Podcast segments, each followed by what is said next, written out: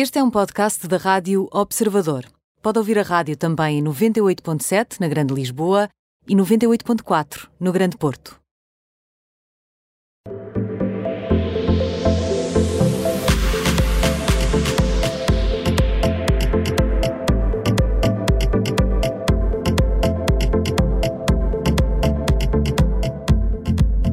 O mundo dos famosos em três temperaturas. Olá, Ana, bem-vinda, como estás? Olá, boa tarde.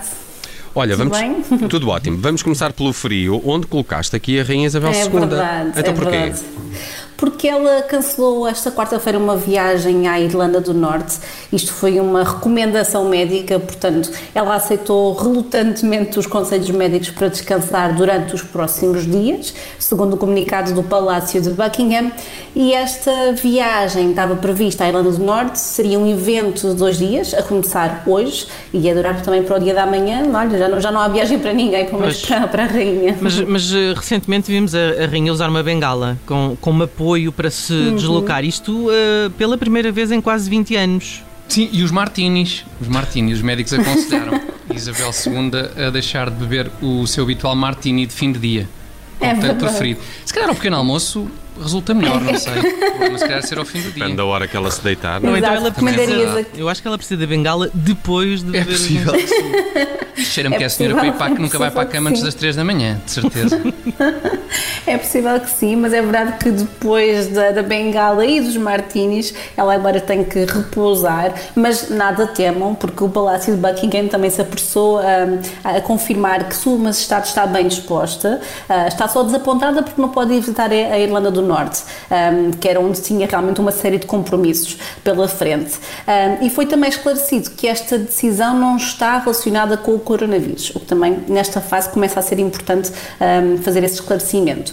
E eu relembro que ela anda muito ocupada, tanto que na terça-feira Isabel II foi anfitriã de uma recepção no Castelo de Windsor, isto hum, a propósito do, do da Global Investment Summit, esteve rodeada de líderes internacionais de investimento. Aliás, Bill Gates marcou presença, ele esteve no Castelo Windsor com a rainha. Hum, E sabemos que ele é um grande líder internacional no investimento, eh, Bill Gates. Hum, olha, vamos agora falar de Adele, não é? Outro tipo de realeza britânica por estes dias. Colocaste a Adele aqui no morno do nosso termómetro. Porquê? É verdade, porque apesar do novo single dela chamar-se Easy on Me, há mesmo quem não lhe esteja a dar grande descanso.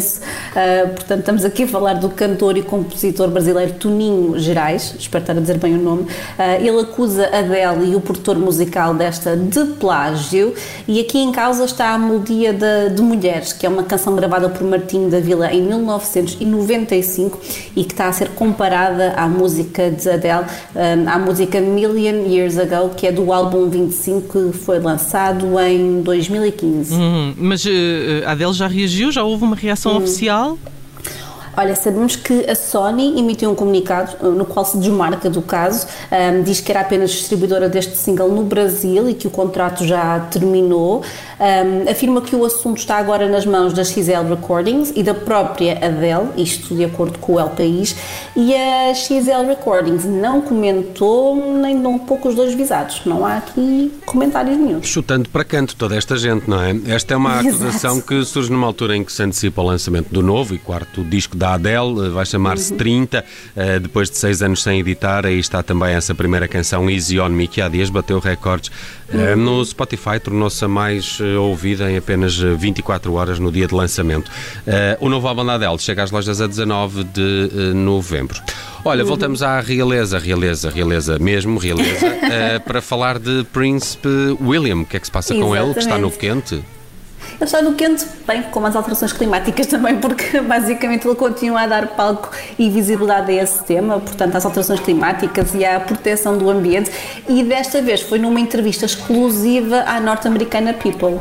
O tema é que não é exclusivo, sobretudo depois da entrevista à BBC, não é? onde William criticou a corrida espacial. E depois da cerimónia a propósito do Earthshot Prize, não é? Exato, exato. Ele anda a falar imenso sobre o assunto, tanto ele como a avó, como o pai. Eh, temos aqui a realeza toda virada para, para as alterações climáticas e nesta entrevista ele voltou realmente a repetir este discurso ah, e voltou a mostrar-se esperançoso em relação ao futuro. Ah, o que é interessante é que ele garantiu que isto é, é apenas o começo. Até porque este prémio ambiental, como tu referiste, o Earthshot Prize, vai viajar já em 2022 para os Estados Unidos e ele quer que esta iniciativa continue a espalhar a mensagem vital de urgência, otimismo e ação. E isto é naturalmente uma citação do, do Príncipe William nesta entrevista exclusiva à norte-americana People. Muito bem, força aí, Príncipe William, nessas tuas contendas. Uh, fica por aqui por cá, Sim, diz acho que. Não, é preciso alertar para as alterações. É só, é as alterações climáticas, é, é desagradável. Por exemplo, agora está a ficar fresquinho, estava tão bom. Outubro tinha esperança, não sei. Lá está. E as temperaturas vão baixar amanhã. Daqui a pouco até damos Ei, uma olhadela. Lá está, péssimas alterações climáticas.